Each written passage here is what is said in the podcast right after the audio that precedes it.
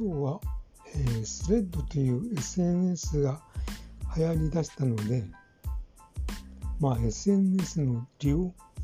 価値についてちょっと考えています。昔ミクシーっていう SNS があったのですが、もう最近は使ってないんです。まあ、それにもかなりなんか時間を費やしたのですが、まあ、どんななんかメリットがあるのかなと思っています。結局 SNS っていうのは、まあ、一種のコミュニティなのでコミュニティに対してまああの情報を発信する練習。例えばまあ書くような例えばツイッターとかですね。そういうようなこうなんか書くようのがあの主なあの SNS とか、まあ、動画だったりとか今やってるポッドキャストみたいなやつもありますけども、まあ、話し方を練習するんだったら、ポッドキャストがいいですし、